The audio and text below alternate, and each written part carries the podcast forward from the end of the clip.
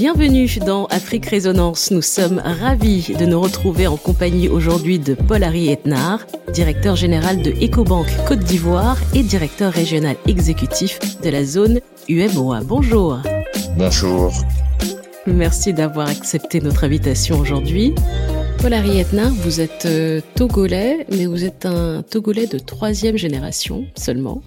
Votre famille est originaire du Nigeria Qu'est-ce que cette mixité culturelle vous a apporté au quotidien? Je pense qu'elle m'a apporté beaucoup. Euh, en effet, ma, ma, ma famille en réalité vient du, du Nigeria, puisqu'il y a peu de gens qui le, qui le savent, mais Etnar est juste la dernière déclinaison d'un nom de famille euh, typiquement Yoruba qui est Aino. Mon grand-père est, né au Nigeria, est venu s'installer au Togo au début des années 1900, et donc euh, je suis de cette troisième génération. Et donc j'ai été toujours euh, euh, nourri de de tous ces éléments, une part anglophone, une part francophone, une part yoruba, une part du Togo. Et ma propre trajectoire personnelle a été aussi une sorte de mixité d'expérience entre une expérience à l'étranger dans un environnement euh, occidental, euh, Amérique du Nord et Europe, et aussi une expérience maintenant depuis euh, depuis près de 15 ans sur le continent. Cette mixité est clairement un plus et pour moi en tant qu'Africain, ce que ça m'a ça m'a ça m'a apporté, c'est c'est cette capacité, j'ai envie de dire, à être présent euh, dans le monde je pense que quand on a la chance d'avoir cette mixité, quand on a la chance d'avoir euh, ces deux expériences à l'étranger et aussi euh, ici en Afrique, euh, on est plus confiant, on se sent moins perdu, on représente l'Afrique en, en, se tenant dans une posture qui est une posture, j'ai envie de dire, beaucoup plus confiante. Et définitivement, moi, une des leçons et un des conseils que je donnerai à ceux qui le peuvent, c'est toujours d'avoir le maximum d'expérience possible, cette expérience-là qui donne euh, la confiance et l'humilité nécessaires pour réussir. Vous avez grandi entouré de livres, avec un père dans l'édition, une mère diplomate, et pourtant vous avez choisi la banque. Pourquoi? Est-ce que c'était pour euh, marquer votre individualité? Je sais que vous êtes le deuxième d'une famille de quatre garçons quand j'essaie de faire une, euh, une euh, psychanalyse personnelle, je pense qu'en effet, c'est mon côté un peu euh, rebelle, anticonformiste. J'ai voulu faire une euh, des, des, études et une formation qui soit qui soit un peu en décalage de ce que je voyais autour de moi tout en reconnaissant que j'ai toujours eu une passion pour euh, pour la finance. Les, sujets de la finance m'ont toujours intéressé. Aussi loin que je que je me plonge dans ma mémoire, c'est un sujet qui m'a toujours intéressé. Vous démarrez tout de même à l'école publique togolaise. Oui, j'ai passé j'ai passé mes 17 premières années à, à Lomé. Euh, j'ai fait euh, toute mon éducation euh, scolaire jusqu'au bac à Lomé. Et j'ai quitté Lomé uniquement lorsque j'ai eu mon, mon, baccalauréat à 17 ans et, et, par la suite, euh, je suis parti pour plus de 20 ans à l'étranger avant de revenir. Et vous démarrez tout de suite euh, des études de finance? Pas du tout. Alors, je, comme j'étais entouré de livres, donc euh, j'ai commencé par des par des études littéraires. J'ai fait des classes préparatoires Hippocagne et Cagne à Lyon. Par la suite, j'ai fait de l'histoire parce que je, je, naturellement, je suis passionné par le sujet de l'histoire aussi, par la découverte du passé, par la compréhension du passé. Et donc, j'ai envie de dire qu'après avoir fait ce, euh, ce socle, et un peu un socle de connaissances générales, je me suis dit que je vais, je vais revenir à ce qui m'intéresse aussi et qui, à mon avis, me permettra de, de mieux réussir, qui est, qui est, qui est, qui sont des études de finance. Et c'est pour ça que par la suite, après ces études, je suis passé à la finance.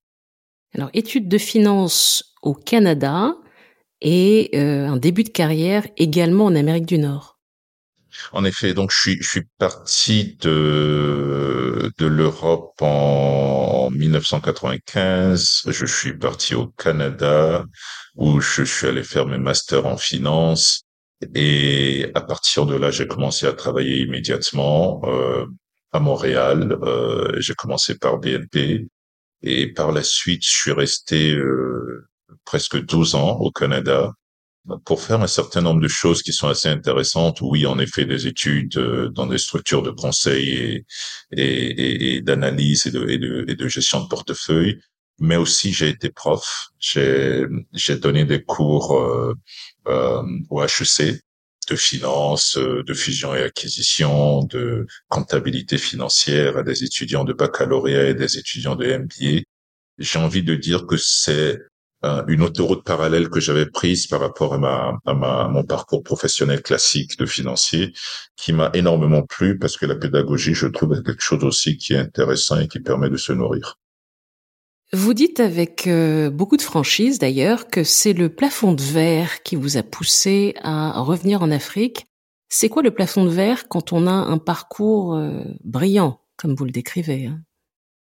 Mais c'est cette impression que Numéro un, on n'a plus vraiment des opportunités de, de progresser. Et numéro deux, et je pense que c'est l'élément le plus important, c'est cette impression que son impact est dilué par rapport à la cause. Et donc, euh, à partir des années 2005, j'ai commencé à me poser la question euh, est-ce que tu veux rester dans cet environnement où ton impact est dilué ou est-ce que tu penses qu'il faut aller dans un environnement où ton impact est, est beaucoup plus significatif et où tu auras probablement des opportunités de carrière plus importantes.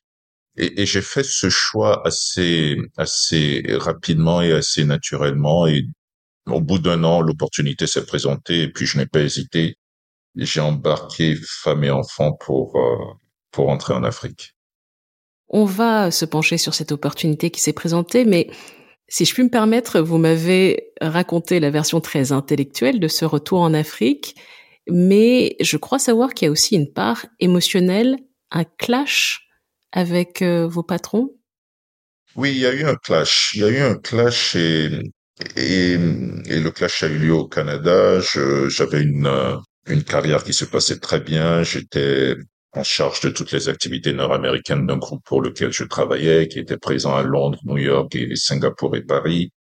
Et il y a eu un clash qui a fait que la décision a été prise de, se séparer de moi.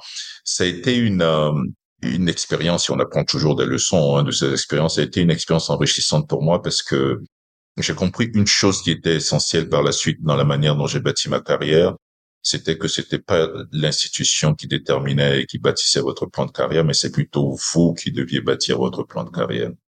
Donc à partir de là, j'ai fait le choix assez clair que ok, je prends mon, ma carrière en main et à partir du moment où j'ai décidé de ne plus être dans une institution, c'est moi qui le décide et je n'attends pas que ce soit l'institution qui me qui me le dit.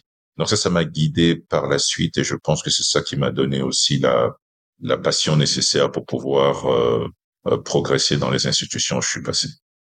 Alors vous faites le choix de vous donner le choix. Exactement. Et euh, vous entrez à EcoBank. Pourquoi EcoBank? Alors je fais le choix de rentrer en Afrique et je regarde euh, assez naturellement les institutions dont j'entends parler et je tombe sur cette institution que je connaissais pas assez bien, EcoBank, et je commence à faire ma, ma ce que les anglophones appellent les, anglophones appellent la due diligence et dans la due deal je me rends compte que c'est une institution qui a un ADN assez particulier qui a été créé par des Africains et qui a comme ambition de devenir la première banque panafricaine et, et, donc je m'intéresse à cela et ça a duré des échanges qui ont duré à peu près euh, six mois et au bout de six mois donc je prends la décision ferme de me dire voici quelque chose qui colle aussi bien à l'analyse que j'avais faite auparavant, qui était de m'assurer que euh, je veux progresser, mais en même temps que je veux progresser, je veux avoir un peu plus d'impact. Vous avez donc euh, embarqué euh, toute votre famille dans ce retour en Afrique. Comment ça s'est passé et qu'est-ce que vous souhaitiez que vos enfants tirent de ce retour sur le continent? Ça s'est passé de manière euh, douloureuse pour les enfants parce que ils étaient jeunes, quittaient un pays dans lequel ils vivaient maintenant depuis euh, plusieurs années, leur dire qu'ils repartent en Afrique, ça a été évidemment un, choc pour eux. Donc euh, pendant plusieurs plusieurs mois, il a fallu gérer le l'adaptation à ce nouvel environnement. Aujourd'hui, ils sont ils sont tout à fait heureux. J'ai fait ce choix de manière clair dans ma tête parce que je pense avoir rapidement compris que pour que mes enfants réussissent leur parcours personnel, qui peut être en Afrique ou ailleurs, il fallait absolument qu'ils puissent comprendre euh, euh, cette dualité, à mon avis, qui est très importante, qui est de se dire, je viens d'un continent qui est l'Afrique, euh, avec ses problématiques, avec sa trajectoire, avec ses défis, avec une terre d'opportunités comme ça ne peut exister ailleurs, et en même temps comprendre que cette Afrique fait partie d'un monde. Et, et, et, je pense que je voulais absolument utiliser le meilleur de ces de ces deux environnements pour pouvoir mieux les positionner pour leur propre trajectoire personnelle. EcoBank, vous l'avez dit, c'est un ADN singulier. À quoi ressemble votre portefeuille client? Quelle est la place que, que la banque occupe dans l'écosystème du continent? Alors, EcoBank, c'est un ADN particulier parce que hum, lorsqu'elle a été créée, elle a été créée dans un environnement qui était un environnement assez particulier dans les années 80 où on pensait que les Africains ne pouvaient pas créer une banque et réussir dans le système bancaire et où le système bancaire à l'époque était dominé par des banques qui étaient l'héritage de, banques coloniales. Et donc, du coup, c'est un ADN qui m'a, qui m'a parlé assez vite et, et, et dans cet ADN, c'est écrit aussi que notre mission, c'est bien sûr d'offrir des services financiers, mais en plus de cela, nous voulons être un, un participant effectif au développement et à l'intégration financière africaine. Donc, du coup, cette mission euh, nous donne un, un, leg qui est encore plus important, qui est au-delà de la banque, comment est-ce que nous impactons nos économies. Donc aujourd'hui, EcoBank, c'est une banque qui est universelle, qui offre des services bancaires et des services financiers à, des particuliers, à des, des, petites et moyennes entreprises et à des grandes entreprises. Aujourd'hui, nous avons plus de 30 millions de clients. Nous sommes présents dans plus de 30 pays à travers le continent, ce qui fait de nous la première banque panafricaine de par la présence géographique. Mais en plus de cela, ce qui est intéressant, c'est que EcoBank a toujours maintenu une présence à l'international parce que l'idée, ce n'est pas non plus de s'isoler, c'est évidemment d'être connecté au monde. Donc, on a des, des banques et des bureaux de représentation sur presque tous les continents, en Asie, à Beijing, au Moyen-Orient, à, à, Dubaï, et en Europe, on est présent à Londres et à Paris. Effectivement, une présence euh, internationale. Je sais que une de vos filiales, la, la filiale française d'EcoBank, s'est associée à BPI France pour euh, encourager les exportations en Afrique. Comment est-ce que vous envisagez la suite de ce partenariat? Quelles sont vos attentes? Alors, on a vite compris qu'un des sujets qu'on devrait régler en tant qu'éco-banque, c'est le sujet du, du financement du commerce. Et le financement du commerce, lorsqu'on regarde les partenaires commerciaux de l'Afrique, évidemment, c'est l'Europe. Et pour les pays francophones, la France joue un rôle important. Donc, le partenariat avec BPI est utile. Il va permettre d'apporter des solutions qui sont des solutions pratiques en termes de financement du commerce, de financement de, besoins d'investissement pour des clients qui en ont besoin, des petites et moyennes entreprises, des entreprises du secteur privé, ou alors aussi pour certaines PME françaises qui évidemment sont dans des stratégies d'expansion vers le continent et que nous, nous pouvons accompagner de par notre présence sur le terrain. Est-ce qu'il y a des secteurs qui vous intéressent plus particulièrement dans ce partenariat? Oui, on a essayé de, de rester sur euh, plusieurs sujets, mais moi, il y a deux sujets sur lesquels je, je, je veux insister, sur lesquels moi-même je passe beaucoup de temps personnellement. C'est le sujet de l'agriculture. On a essayé de voir comment est-ce que ensemble avec mes pays, on peut régler le sujet, le sujet du financement de l'agriculture à travers euh, euh, des produits qui sont des produits nouveau. Et le deuxième sujet, c'est évidemment le sujet de, de l'innovation. C'est un sujet sur lequel je sens que il va falloir qu'on progresse. On n'a pas encore toutes les solutions, mais je pense que globalement, avec pays, on a compris que le problème de l'innovation est un problème urgent pour l'Afrique, pour le développement. Et qui parle de financement et de développement de l'Afrique aujourd'hui doit absolument parler de comment est-ce qu'ensemble on peut financer euh, l'innovation en Afrique. Vous vous penchez tout particulièrement sur euh, un secteur qui est nouveau finalement, qui est celui de la fintech en Afrique. Mon intuition personnelle, c'est que je pense que nous sommes embarqués dans, dans une inflexion majeure, hein, à mon avis, au niveau du secteur bancaire. Je pense que la banque de, de demain ne ressemblera pas à celle qu'on a aujourd'hui. nous allons certainement avoir une banque qui aura de moins en moins d'agences et où euh, où les clients vont vouloir absolument euh, avoir accès à leurs services bancaires, euh, quel que soit l'endroit où ils sont. Donc, de ce pas, il va falloir que les banques investissent immensément dans tout ce qui est technologie. Et comme nous ne pouvons pas faire cela tout seuls, je pense qu'il est utile d'être proche de ces nouvelles entreprises qu'on appelle les fintech, qui sont en gros des conglomérats de, de, de, de finances et de technologie, et ces gens sont capables d'offrir aujourd'hui, dans un délai plus court et à une vitesse plus rapide, des solutions qui sont des solutions pratiques par rapport au, par rapport à des sujets qui sont des sujets de paiement. Comment est-ce qu'à l'intérieur de nos marchés, par exemple, on peut faire des paiements avec son téléphone plutôt que de sortir du cash? Voilà, par exemple, une problématique pratique sur laquelle une fintech peut apporter une solution. Et notre ambition, et moi, mon intuition personnelle, c'est que la banque doit se rapprocher de plus en plus de ces, de ces fintechs.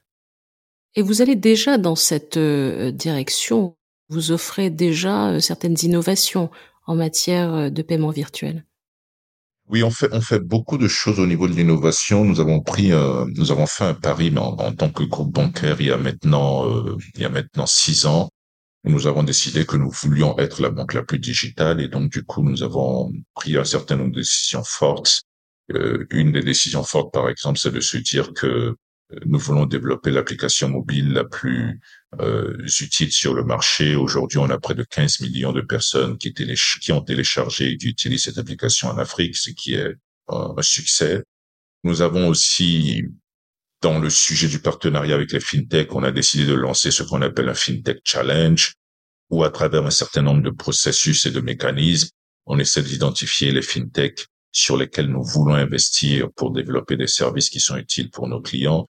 Euh, voilà un certain nombre de choses que nous faisons euh, pour, pour, pour, répondre à une problématique qui devient de plus en plus la problématique de base au niveau de la banque. Hein, parce qu'en réalité, quand on pense à la banque, une banque a besoin de deux choses. Une banque a besoin d'offrir du financement et proposer des solutions de paiement. Là où on veut aller beaucoup plus et où on a commencé à investir, c'est comment est-ce qu'on peut investir de plus en plus dans les solutions de paiement pour que des clients, quel que soit l'endroit où ils sont, puissent être capables de faire des paiements. Votre secteur est particulièrement euh, ouvert aux soubresauts du monde, si je puis euh, m'exprimer ainsi. Est-ce qu'il y a eu des répercussions euh, à la crise qui a lieu actuellement entre la Russie et l'Ukraine dans, dans la région dont vous êtes responsable? Oui, alors dans la région dont je suis responsable, qui est la zone UMOA, qui sont les huit pays francophones de l'Afrique de l'Ouest, il y a eu des répercussions euh, sur le plan macro. Euh, ces répercussions sont immédiates, on les sent déjà. Et je vois venir des répercussions sur le plan un peu plus micro, donc au niveau des entreprises, donc au niveau de nos clients. Sur le plan macro, ce qui a eu comme impact immédiat, c'est évidemment la cherté de la vie, avec des prix qui ont augmenté au niveau de la consommation, avec des prix de l'énergie, les prix du pétrole, euh, les prix de, denrées alimentaires telles que la farine qui ont augmenté. Et ça, ça, ça a un impact sur les décisions d'investissement, d'épargne ou de consommation de, de, de, de, tout être humain dans la région.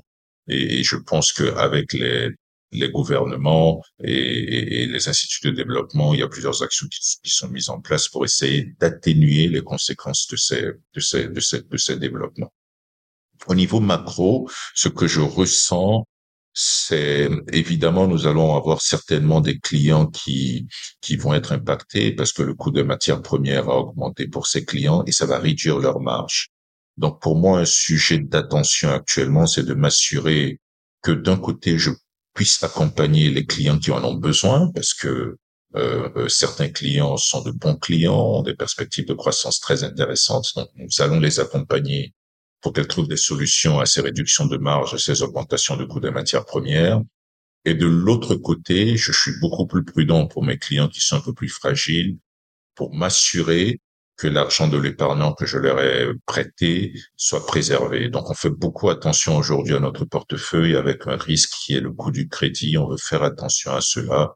Et, avec le groupe et avec euh, euh, toutes les parties prenantes, on essaie de, de porter une attention plus marquée. Aujourd'hui, vous êtes euh, patron de filiale, exécutif régional, membre du comité exécutif du groupe. C'est une belle position où vous avez une vision à 360. Est-ce que la banque, c'est un métier difficile? La banque en soi est un métier difficile parce que notre matière première, c'est l'argent et qui parle d'argent parle de risque. Donc c'est un métier où il faut faire attention à plusieurs problématiques qui sont des problématiques de s'assurer que on a du rendement sur euh, tous les prêts que nous faisons, mais aussi il faut mettre en place toutes les structures de contrôle et de gouvernance qui font que les décisions qui sont prises autour de l'argent soit des décisions qui soient basées sur euh, euh, une bonne analyse du profil risque-rendement. Mais après avoir dit ça, euh, euh, moi, dans ma réflexion en tant que banquier, et pas cette fois-ci en tant que banque, je me demande toujours quel est le sens que je veux donner à mon métier.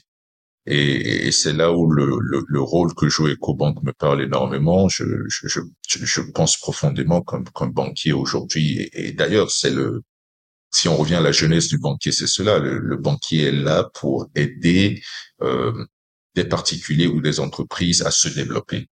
Donc, quand je reviens à cela, moi, j'ai envie d'inscrire le rôle du banquier beaucoup plus dans un rôle qui est plus proche du terrain, plus pragmatique, euh, plus proche de ses clients, en phase avec l'innovation qui existe aujourd'hui, euh, qui aide à résoudre des problèmes et au-delà des problèmes, euh, j'ai envie de dire traditionnels que mes clients ont, j'ai envie de donner du sens aussi au rôle que joue la banque. Et c'est pour ça que personnellement, je suis passionné par euh, euh, les sujets d'inclusion et de diversité. Je suis passionné par les sujets d'éducation financière. Je suis passionné par les sujets d'accès aux services financiers, qui sont des sujets qui se posent dans notre environnement et où je pense que la banque doit apporter aussi une solution ou en tout cas peut participer à trouver la solution.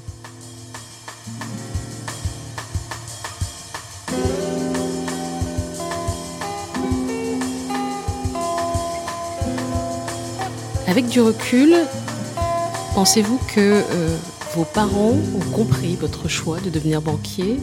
Est-ce que ça vous aide à perpétuer les valeurs qu'ils vous ont euh, données?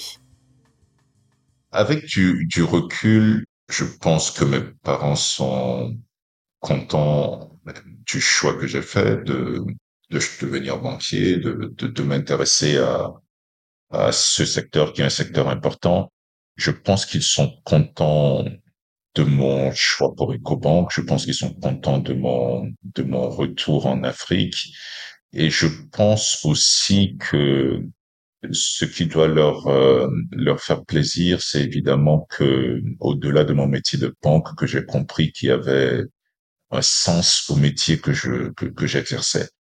Euh, pour mes parents qui sont des personnes, comme je l'ai dit un peu plus tôt, qui viennent du du, du monde des, des lettres, et, du monde de, la diplomatie, euh, il est toujours important d'avoir un sens. Ce sont certainement les personnes les plus humanistes que je connaisse. Et donc, je pense que pour eux, ils sont certainement satisfaits que ils n'ont pas uniquement un, enfant qui est un, pur banquier, un pur financier, sans quelque sans penser à quelques reproches, hein, mais qui est, qui est, que cet enfant a compris que au-delà de d'être un financier, un banquier, qu'il faut qu'il donne un sens à ce métier. Je, je crois, à mon humble avis, que ce, ce, ce, cet aspect de la chose doit certainement leur faire plaisir. Quelle est votre vision pour l'Afrique? Comment imaginez-vous le, le, continent dans un futur proche, euh, à moyen ou à long terme? Alors, je me suis souvent posé cette question et je pense que, évidemment, ma vision s'est construite euh, au fil du temps, à travers mon éducation personnelle et évidemment les expériences professionnelles que j'ai eues. Et je suis arrivé à, certains éléments que je considère comme des piliers, à mon avis. Le premier pilier qui est, et qui est pour moi de plus en plus essentiel, c'est le panafricanisme. Et moi, je ne suis pas né panafricaniste. J'ai appris à devenir panafricaniste et à comprendre pourquoi c'est utile de militer pour euh, une Afrique qui soit beaucoup plus intégrée, parce que quels que soient les critères que nous regardons, en réalité, on se rend compte que la clé du succès de ce continent passe par euh, une union plus forte sur le plan économique, sur le plan financier et probablement par la suite sur le plan sur le plan politique. Donc, dans ma vision du futur, le panafricanisme pour moi est une constante qui est une constante assez forte. L'autre élément qui est qui est important, c'est l'autre pilier de cette vision, c'est le rôle que doivent jouer les, institutions financières, parce que je travaille pour une banque et je comprends de plus en plus aujourd'hui qu'une institution financière doit transcender le, le rôle qu'il joue en tant qu'institution financière pour devenir vraiment un partenaire financier auquel les individus, les gouvernements et les entreprises doivent faire, doivent faire confiance. Et ce, ce partenaire financier doit participer de manière effective à développer euh, les millions d'individus que nous avons en Afrique, à développer les millions d'entrepreneurs que nous avons en Afrique et évidemment à développer les économies des pays auxquels nous sommes, dans lesquels nous sommes présents aussi en Afrique. Enfin, le troisième élément, le troisième pilier de la vision, c'est des sujets pour moi qui sont des sujets qui, qui donnent du sens un peu à ce que, à ce que j'ai comme projection pour l'avenir. C'est les sujets de, d'inclusion et les sujets de diversité. Je crois profondément au rôle que peut jouer et que doivent jouer les femmes dans le développement de ce continent. Ça vient aussi évidemment de mon expérience personnelle parce que j'ai eu la chance d'avoir une, une mère qui a été très impliquée, qui a, qui, a un certain caractère et qui a une certaine passion pour, pour ce sujet et qui était féministe. Pour le futur de ce continent, il faut que nous posions des actions, il faut que nous mettions en place des mécanismes pour promouvoir plus ce type de diversité, plus d'entrepreneuriat féminin. Je pense que si nous arrivons à mettre en place ces trois piliers que je viens d'articuler, je pense que euh, nous pouvons créer pour les générations qui viennent un futur qui soit un futur beaucoup plus euh, euh, beaucoup plus optimiste que les diagnostics qui sont posés aujourd'hui. Est-ce que finalement le prochain grand défi pour l'Afrique c'est pas euh, les ressources humaines de manière générale? Je dirais oui et j'ajouterai la technologie. Je, je pense que l'éducation à travers la formation de ce pôle de talent, de ce pôle de ressources humaines qui va permettre par la suite à développer un vivier de professionnels qui vont aider les entreprises et les États à se développer. À côté de cela, et il faut mettre en place tous les mécanismes pour cela, et c'est pour ça que moi, par exemple, à l'intérieur du groupe Ecomont, je milite pour qu'on devienne vraiment une sorte d'usine à talent pour essayer de sortir les différents talents. On a mis en place une, une académie, mais il faut que nous allions un peu plus loin dans le développement de, de, de ces talents et comment tu dois devenir une sorte d'usine à talent. À côté de cela, il faut que nous développions aussi, il faut que nous mettions en place tous les éléments possibles pour devenir aussi un, un acteur technologique important. Et là, je parle de l'Afrique. Et c'est pour ça que, par exemple, une des initiatives que moi je soutiens énormément, c'est c'est les écoles de coding qui existent en Afrique. Il faut les mettre de l'avant. Il faut qu'il y ait de plus en plus de développeurs qui sortent du continent nous avons réussi un certain nombre de paris technologiques dans le passé en passant, par exemple, du, euh, du, téléphone filaire au, au, téléphone mobile en un clé d'œil. Ce pari que nous avons réussi avec le, le mobile money s'est développé par la suite. Il faut que nous essayions de développer toutes ces innovations technologiques aussi dans d'autres secteurs, par exemple dans l'agriculture.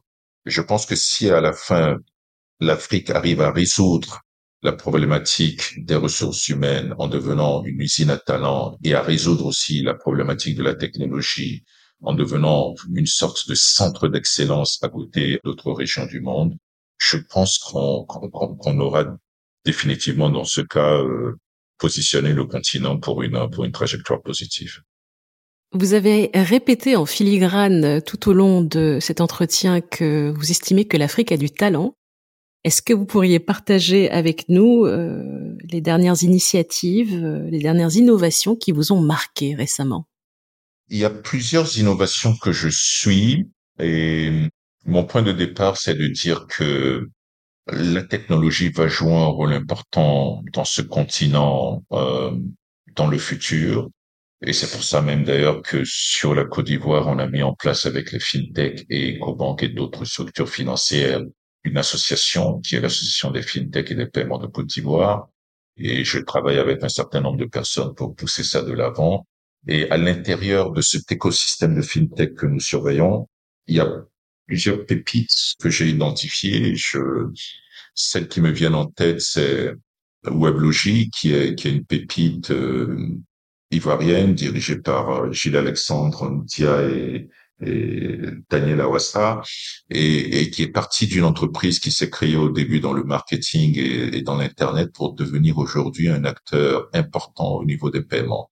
Et une des innovations, par exemple, qu'ils ont euh, sont en train de lancer actuellement, qui est une innovation qui s'appelle APM Pro, avec comme objectif de permettre aux commerçants à l'intérieur des marchés de ne plus utiliser du cash, mais d'utiliser leur téléphone pour prendre euh, les paiements de leurs clients.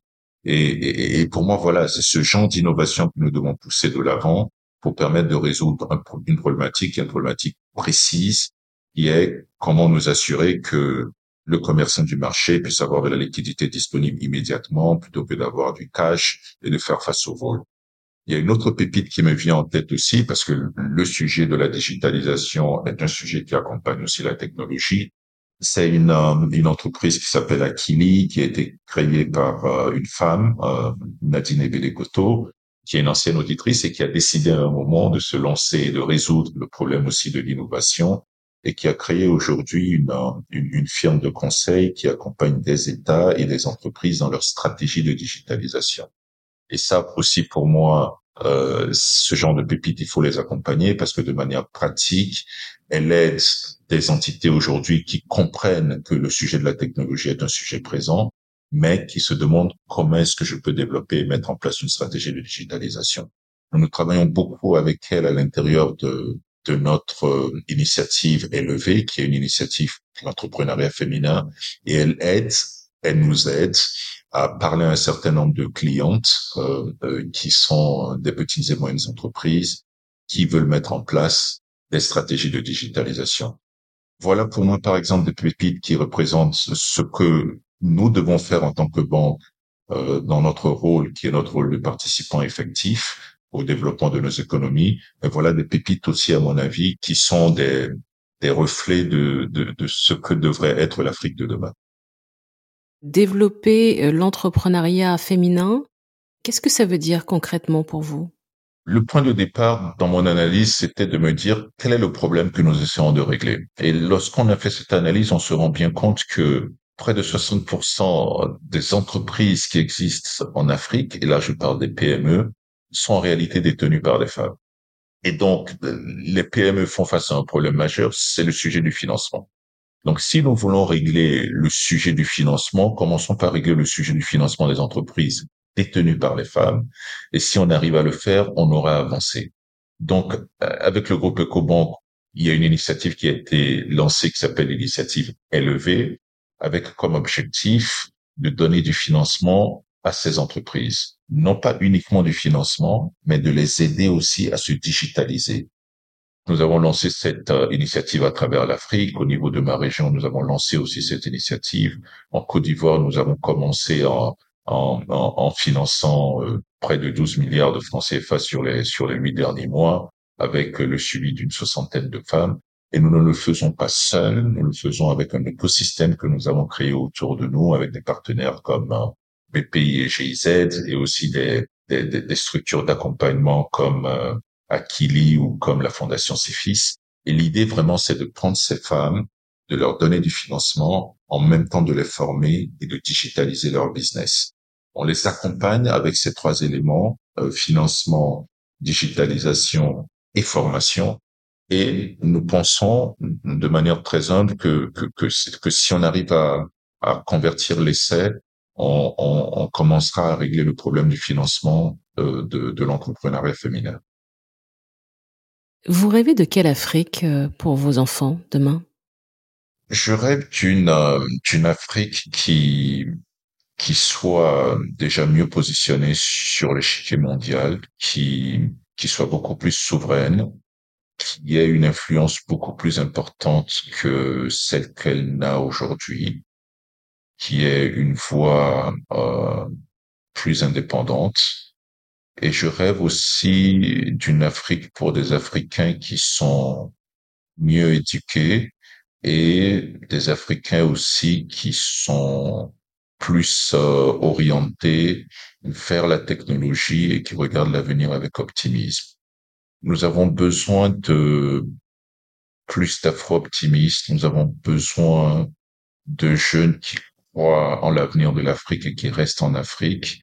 Et c'est ça, à mon, à mon, à mon humble niveau, que j'essaie de, que j'essaie de développer, que j'essaie de partager à travers les différentes initiatives dont je viens de parler, et puis à travers un certain nombre de, de positions que j'ai, qui sont des positions personnelles, mais qui sont mes passions personnelles. Une de ces passions, par exemple, sur laquelle je, je, je passe beaucoup de temps, c'est l'éducation financière. Je pense qu'à côté de créer un milliard de consommateurs en Afrique, nous devons créer plutôt aussi un milliard d'épargnants. Il faut que nous apprenions aux personnes qui sont autour de nous, que nous apprenions à nos populations comment épargner, l'importance de l'épargne, à quoi ça sert d'avoir un plan financier dans la vie. Ça, c'est un sujet que sur lequel je me bats beaucoup. Nous avons lancé, par exemple, à Abidjan maintenant depuis quatre ans le salon de l'épargne, qui est une idée à laquelle je crois beaucoup et, et je pense que si nous mettons toutes ces pièces du puzzle ensemble, je pense que nous pouvons avoir euh, pour demain une Afrique qui gagne. Merci beaucoup, Paul Etnard, d'avoir partagé cet épisode avec nous. Merci infiniment, Hélène. Et merci à vous qui êtes de plus en plus nombreux à nous suivre. Je rappelle que vous pouvez retrouver tous les entretiens d'Afrique Résonance sur vos plateformes d'écoute habituelles.